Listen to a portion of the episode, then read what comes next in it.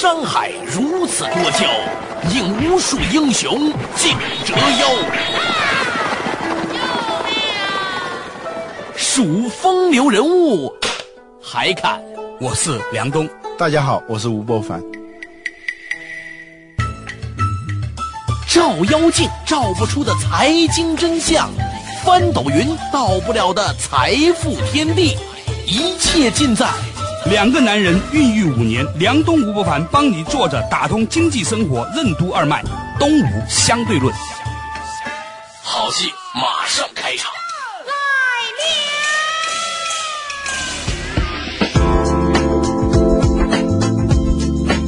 坐着打通经济生活任督二脉，大家好，欢迎收听今天的东吴相对论，我是梁东，对面的依然是历久弥新的 二十一世纪商业评论主编吴伯凡，伯凡你好，大家好，哎，伯凡啊，这个虽然你平常搞这个市场啊、经济啊、商业评论啊等等等等，其实你有没有研究和发现最近有一个事情很火啊？这个事情叫纵贯线组合。我们这不是一个八卦娱乐节目，我们讲的是经济，但这个纵贯线组合很有意思。你知道纵贯线吗？哎，我还真不知道。你有没有看今年春节联欢晚会啊？不看。恭喜你答对了啊！其实呢，在今年春节联欢晚会上面呢，突然出现了四个老男人，成立了一个音乐组合，叫纵贯线，分别呢是罗大佑、李宗盛、周华健和张震岳。这几个人呢，本来呢都是很资深的歌手了，像我们都是听着这个罗大佑、李宗盛的歌长大的哈。最近呢，重新组合，重出江湖啊，开始了大把捞钱。其实我们关心的倒不是到大把捞钱这个事情，呃，有一个小小的旁枝末节，可以成为今天话题的缘由。什么呢？因为这个纵干线的原因呢，所以呢，我有个朋友呢给我讲了一些关于李宗盛的背景的故事。话说啊，这个李宗盛呢，他有两段婚姻。第一段婚姻呢，是一九八七年的，和香港广播节目主持人朱卫英啊，不是朱茵哦，是朱卫英结婚，生下两个女儿，叫李纯儿和李安儿。以前有首歌叫《春儿是我的女儿，是上帝给我》，就是这个讲讲的这个李春儿。后来呢，因为那个林忆莲呃那个介入啊，所以呢，当时呢，李宗盛呢背负骂名呢，跟那个朱卫英离婚了。后来呢，李宗盛呢又跟这个林忆莲又离婚了。这个本来一个艺术家是吧，离两次婚也没有什么了不起的。问题就在于离了两次婚之后呢，成为李大哥啊沉重的生活负担。离婚呐，其实某种程度上来说呢，它就是个财富的严重缩水嘛。所以我们有朋友很多开玩笑说，很多中国男人在去年呢完成了一次事实离婚，因为在股票市场上财富是砍掉一半，过了一把离婚的干瘾。今天我们的话题是什么呢？其实跟纵贯线无关，其实是指婚姻的生活经济学。从经济学角度看，婚姻是一种交易。社会分工的明晰为什么会使婚姻变得脆弱？没有共识性权利的婚姻为什么会难以为继？作为最小的经济组织，夫妻关系又体现了哪些经济学原理？欢迎收听《东吴相对论》，本期话题：婚姻经济学。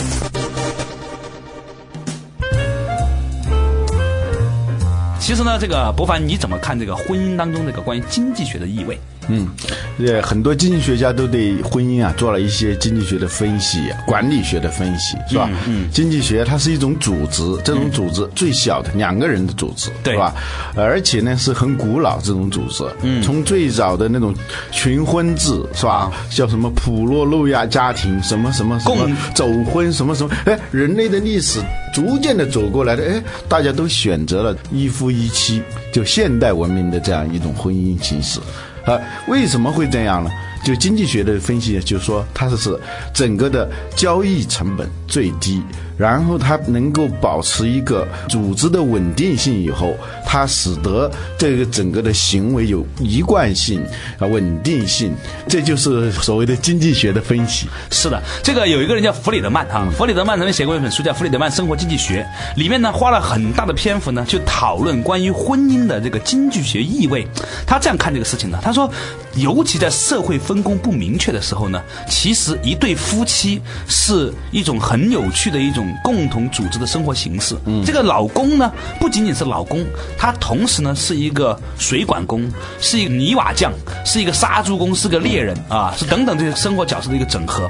而这个呃女性呢，是洗衣工、做饭工、奶妈。等等等等很多角色的一个组合。一种资源整合，就是男性的、女性的，而且是多种角色的。为什么现代婚姻比较脆弱？是因为那个分工啊，它社会分工越来越明晰了，很多东西可以有外包嘛外包嘛，对。对，所以呢，就是很多朋友就说啊，就是当很多女性发现，在扛煤气罐这件事情上，老公远不如楼下的保安来的专业的时候，是吧？她就会发现说，这个老公的这个业务资产在剥离，这个核心能力的要求就很高了，是吧？嗯，就我们以前曾经谈论过类似的话题，就是为什么外包这个事情对婚姻是有影响的？有一个男人以前的角色是吧？盖房子现在不需要你盖了，有专业的房地产公司盖，是吧？啊，扛煤气罐有专业的扛煤气罐的公司在做这个事情。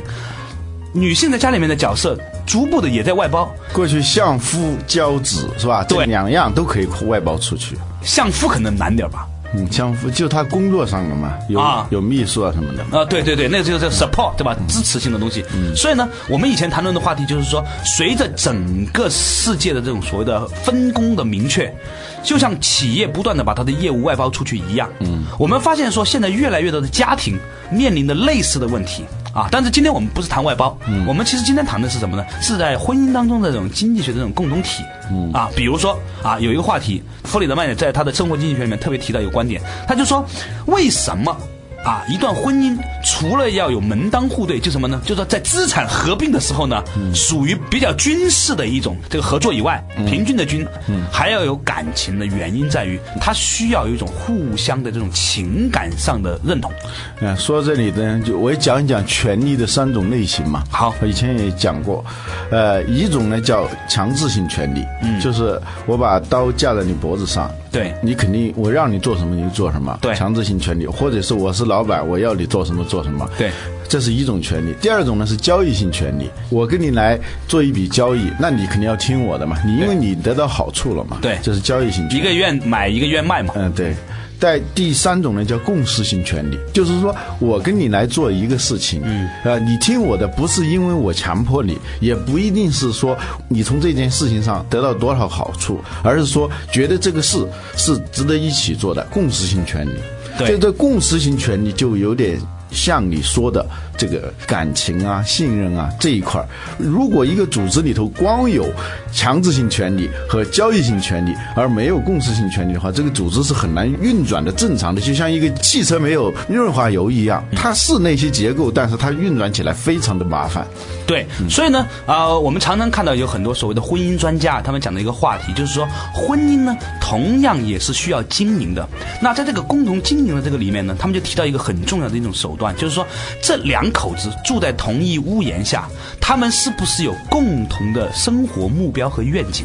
嗯啊，如果你这两口子没有共同的人生理想的话，刚开始结合的时候就是一种利益的互换。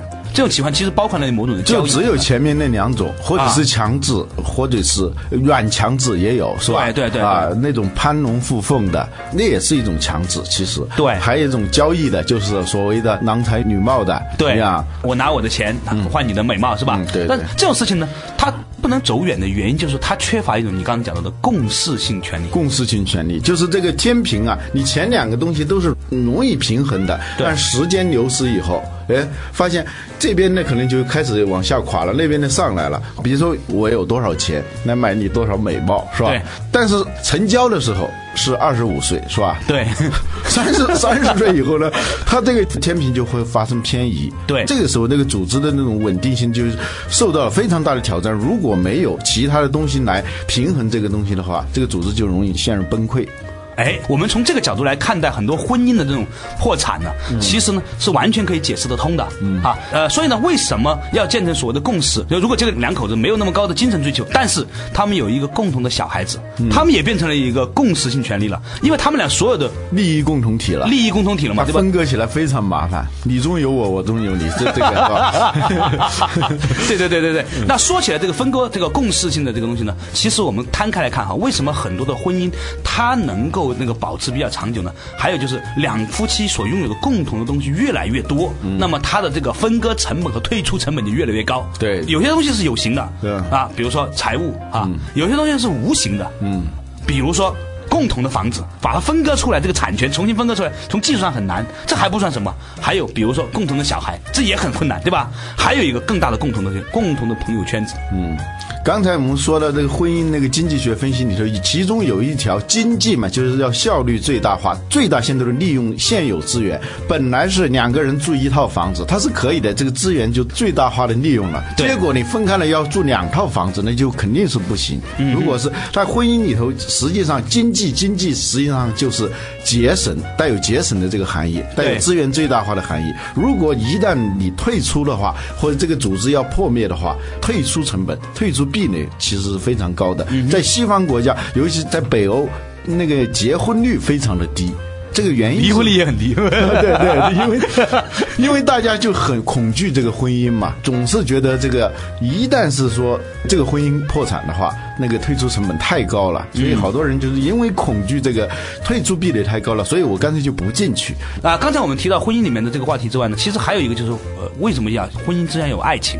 嗯，这个爱情啊，我觉得某种程度上它包含了因为趣味而带来的共识，那个互相的容忍。实际上我们在讲公司的时候啊，也要讲这个公司要有愿景，是吧？要有使命，要有基本的战略。你战略不明确，那个烂经营，最后这公司肯定要破产，是吧？对就是所以愿景呢，就是说大家共同分享的对未来的一个憧憬，是吧？我要活成一个什么样？我们要在一起生活成一个什么样子？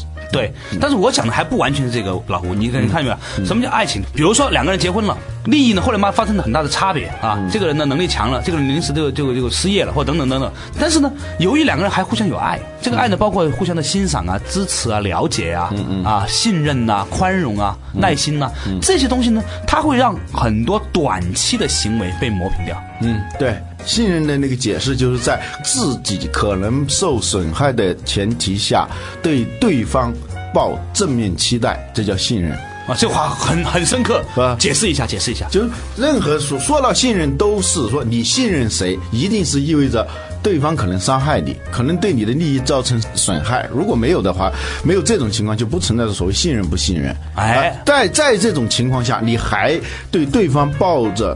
正面期待，这就叫信任。嗯，还有一个德国的一个社会学家叫卢曼，他说信任起源于重逢，就是说没有重逢的那种情景的话，他是没有信任的。火车站里头的饭馆，他是他不可能好吃的。对 对对，因为他嗯，就做一次性的，对一次性的，所以那个信任呢，他一定是说我找到你的成本很低，搜索成本很低。实际上，表面上不是一个契约，好像是一个情谊，本质上它是一个非成文的一种默契的东西。我把钱借给你，甚至我借条都不跟你要，但是我们之间，因为我们会常在一起，是吧？就是说你跑也跑不掉，除非你要放弃这个圈子，就是不要在这个圈子混了，你可以，你走了。嗯嗯，所以呢，在婚姻里面，你其实也包括了这样的一个婚姻实际上，比如说，呃，你跟这个人结婚，这个基督教那个教堂里头说，呃，在结婚之前，无论是贫穷还是富有啊，健康还是疾病，你们都要白头偕老，都要有这个要发这个誓的嘛。对为什么会这样呢？因为面对未来的不确定性，你可以做的，你就是说，你就是信任。因为不确定的情况下，自身可能受到伤害，但是你要做下这样一个保证，你也做一个保证，我也做一个保证，避免了那种随时的那种反应。哦，他现在有钱了，我就嫁给他，或者说，呃，嗯，他现在长得漂亮，我就娶她。然后随着这个时间的变化，各种各样的变量就会产生了一系列的变化以后，那那个组织就很容易不稳定，必须要有一个信任体系。做商业也是这样的。就企业，你不能说这个企业它好的时候跟它合作，它不好的时候都有周期的，你就抛弃它。如果你在商场上你要这么干的话，你的信用资本实际上是很低的。同样呢，你就说我们整个社会如果是有一个信用体系比较完善的话，它是一种自动的担保体系和自动的惩罚体系。首先是担保，在你不利的情况下，我对你做一个担保，但是呢，你要是毁了这个不成文的这个契约的话，你会受到惩罚的。好，稍事休息一下之后，继续和老吴婚姻生活经济学。如何用经济学解读爱情的本质？爱情与品牌建设又有何种联系？习惯性的用户体验为何难以改变？引入创新的婚姻生活又会怎样？为什么要警惕创新的洪流？欢迎继续收听《东吴相对论》，本期话题：婚姻经济学。梁东吴不凡帮你坐着打通经济生活任督二脉，东吴相对论。吴相对论依然是梁冬和吴不凡呢一起来讨论这个婚姻生活经济学。其实这个婚姻呢也是一种很有趣的这种社会组织哈，它也跟我们的很多的企业的这种啊、合作是有关系的。我们也发现说呢，其实一个婚姻要稳定呢是来源于共同的使命、共同的责任，甚至要有共同的信任和爱情、啊。对，刚才老吴你特别提到了，那我们继续讲讲下去，就是你认为在婚姻里面这个爱情的本质，如果从经济学角度，它是怎么去解读？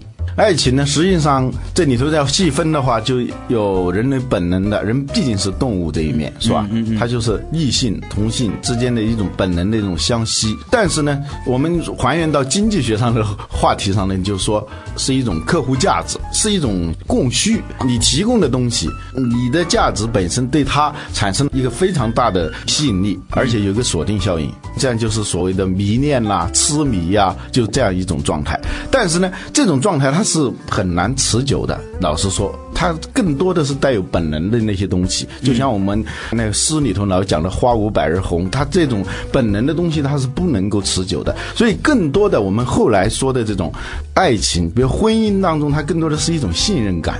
信任、包容，呃，所以那个讲到这里，我曾经跟一个汽车公司的老板啊，就啊讲这个品牌的这个什么叫品牌，大家都知道的一个话题。我就跟他讲，我说我们中国现在首次购车的客户占整个购车的那个人数当中啊，这个百分比逐年在下降。对，很多人买第二台车了嘛。对对，这样呢，就是你的营销策略、你的品牌策略是。不一样的，第一次购车的人，他是冲什么去的？是就相吸吸引力，就是说我听说什么车好，我听说什么车好，他都是听说的，就是或者你的广告打得响，或者是说从一种呃外形啊，二手的这种状态，就是被他吸引，就像我们说看见一个高个子啊，什么什么什么那那种，一个陌生的美女，啊对对对，就很容易被他吸引。但是呢，这没有体验过的，对首次购车用户，啊。对第二次购车用户呢，他就对车的品牌是另外一种含义了，就是说西方人讲的从相吸到相依啊，attachment，他对于那种最细微的，他进到车里头做第一感觉，甚至是那个挂档、那个手感、方向盘的那种最微妙的那些感觉，这些没开过车的人是不会有的。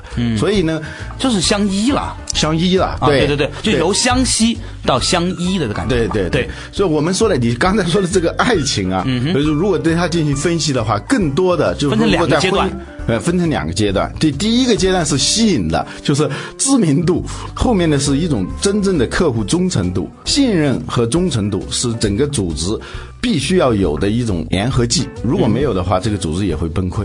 对，所谓的爱情，其实分成两个阶段。嗯，第一个阶段呢，就是两个人呢在互相觉得对方的这个资源能力是自己所需要的时候的那样的一种互相奔向对方的过程。嗯嗯。后来结了婚之后，尤其是互相使用了一段时间之后呢，彼此产生了用户体验了。嗯嗯。这个时候呢，它产生的是那种依恋感。嗯。有用户体验最强调什么？用户体验管理最强调的是习惯，不要随便改变。嗯。啊，你说起这个事情，我想起来。以前呢，我在百度的时候呢，管这个用户体验部啊，嗯，有一段时间呢，我们就很想把这个页面呐、包括这个从这个页面怎么点到那个页面呢，想把它做个调整，因为明显的有些地方呢是不太这个科学的，嗯，后来发现呢，你不能随便改，因为呢，很多客户他已经习惯了这样点进去，这样去找这个事情了，嗯，比如说这个地方下面有个横线的，就意味它可以点的，它没有横线的，很多人就不知道要点它，就这些东西是吧？啊，是蓝色的字和红色的字也不一样，诸如此类。当你要做稍微的改变的时候，发现非常困难，获得了来自用户的巨大的反对。对啊这个可口可乐当年推出一款新的产品，做了大量的市场调查，花了很多很多的钱，而且这个市场调查的结果说大家是接受这个产品的，结果推出来一个月全线反弹，全部退货，就是紧急情况下哈，我们重新回到原来那种状态。这是用户体验，它有时候是依赖性呃，对。它长期依赖性，就甭管好不好，成瘾性消费，就消费里头，它有一种叫成瘾性消费，就是说对它这个东西就不再去讲这个所谓的性价比，对而是关注它这个东西跟它之间的契合，长期以来的那种契合性。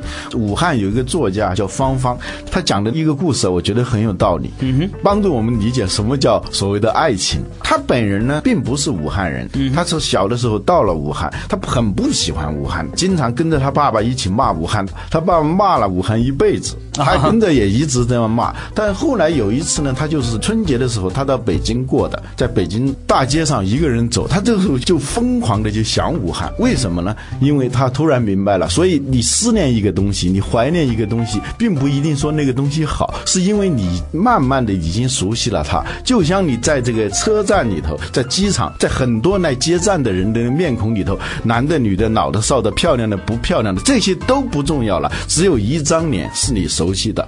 他也在冲你微笑的，这就是他所讲的，他跟武汉的这种关系。嗯，我觉得就是说，在最小的组织婚姻里头啊，也都有这种情谊在里头。就是说，我们讲品牌的几个层面，第一个层面叫功能效用性。首先讲的是这种效用啊，这个麦克风不好用，那它就无所谓品牌啊。但是呢，这个之上马上就会有一个叫所谓的身份性，是吧？这个车就是这样，不能不光是一个代步工具，它是跟你的身份是契合的，也就是所。所谓的门当户对是吧？第三个呢，就是情谊性，就是这个产品跟你之间形成了某种情谊，在所有的产品当中，它的能见度非常高，一下子你会想到他，这是这个情谊性。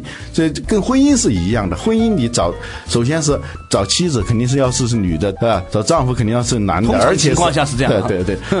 然后有一般的传统的种种种，刚才你说扛煤气罐什么什么这些功能是吧？第二个就是要身份了，你不能光是一个男。的就够了，是吧？对对对，或者光是一个女的就够了，就是身份。第三个层面就是说，就是这个相依啊，呃，相依就是情谊，就是这个组织的稳定性一定是越来越多的，最后依赖于这种信任和情谊，就是这种良好的。用户体验，嗯，所以呢，在这个里面呢，其实创新呢，就给我们带来了很多的这种思考，嗯。啊，一直以来呢，很多人呢都在讲创新，以至于呢，创新形成了某种的这个泛宗教化的意味，被加上了引号，似乎呢，凡事必须要创新。那在演艺圈、艺术界，由于呢，他们经常要写歌啊，经常要突破自我啊，所以呢，他们会把创新这种思考模式呢，引入到婚姻和家庭当中。所以你看，演艺界这个离婚的情况啊，非常的高，嗯。哦，我今天早上呢收到了一条短信，我们宿舍六个男生啊，当年在中国传媒大学北京广播学院六个男生，第四个。离婚了，嗯，但我后来发现呢，这个情况呢不仅仅在我们宿舍，在其他宿舍也有这样的一个情形，嗯，那说明什么呢？就这个行业它有某种的突破自我性。那个丹尼尔贝尔在《论资本主义的文化矛盾》里面呢，他特别提到，这在后工业时代哈，工业时代和后工业时代呢，文化的一个特征呢是来自于突破性和创新，嗯。啊，所以呢，搞文化产业的人呢，他习惯性的把创新呢引入了这个家庭和婚姻当中，于是就结果，结果当然就是要创新了，这个老婆这个不行是吧？得换一个新的。这个老公不行，换个新的老公，老公是吧？所以电视台女编导离婚率是最高的。嗯，我认识十个电视台女编导，有九个都离婚了。嗯，啊，女记者也是这样啊？为什么呢？因为他们搞文化的，是吧？嗯但是呢，当他真的搞了创新了啊，开始进行重新的这个整合，引入这个机制，他们往往会发现一个情形。这个情形是什么呢？就是发现说，那一些让他习惯的东西，其实。他在不知不觉当中消失了，他甚至曾经用一个很努力的方式，破坏了他最珍贵的所拥有的东西，最后才知道我所失去的就已经是我的所有。嗯，我所失的竟已是我的所有，对吧？我所失的这已经是我的所有了，那是什么意思呢？就是这个相依性。其实我们把掰开来说是什么呢？其实创新并不是在所有领域里面都要完成的。创新是一个超载的概念，我曾经说啊，这现在大家都在讲创新，创新，创新它是个手段，它不是目的，它实际上是使你的原有的资源发挥更大的作用，这就叫创新。啊！我们以后节目可以专门讲一讲这个东西。一说创新就是高科技，一说创新就是换一种新的新的商业模式，造反有理，对。对就这种事情，这不对的，它实际上是在原有的某种，甚至是我们上次讲到那个三 M 公司，好多创新都是用的废。废旧的那些技术，哈，对，呃，那个已经是是认为是失败的技术，他但是他找到一个很好的需求，新的应用啊，这这就是创新。所以那个创新泛滥对于组织来说，我们叫创新的洪流。有一个管理学家写过一篇文章，就叫。警惕创新的洪流，就是说，一个公司如果你这个过分的鼓励创新以后，那个洪水就会泛滥。简单的说呢，是没有很好的水利工程，你那个水很丰富的时候，肯定会造成问题，就是就泛滥。同时呢，一个企业里头你有很好的水利工程了，但你水量也要丰富，是吧？这两者是在混沌和有序的交接的地方，这个企业的创新才可能，而不是完全是一个听任它创新的。对，刚才呢，老吴呢就讲。讲到了这个创新的这个洪水的问题，让我想起了老吴在很多年之前教导我们的哈道德这个话题。道就是规则，就是河道；德呢就是顺着这个河道走，没有漫游出来。如果没有在河道里面流水呢，叫不道德。当然了，婚姻的非法创新或者更多的多元化创新或者泛滥的创新呢，也会影响这个婚姻的不道德啊。这个不道德加进了一个引号，讲的是它不合乎这个天道的这个规则。资源对，尼采有一句话，他说：“道德是我的经济学，不是我的伦理学。”什么意思呢？说我之所以不去干那些不道德的事情，是因为我想节省我的资源，我想我让我的资源最大化，不去做那些无意义的事情，而不是我的伦理学，不是说我真的要遵守这个道德规则啊。这个东西呢，其实呢，就跟我最近在写那个研究的这个荀子有很大的关系。这个另外的话题了啊，下一次我们再继续深入讨论。感谢吴伯凡，谢谢大家。东吴相对论。为什么说并购如同联姻？美满的婚姻要遵循哪些准则？企业并购又有哪些误区？为什么广受关注的并购并不容易成功？并购方和被并购方应该如何建立共识？欢迎继续收听《东吴相对论》。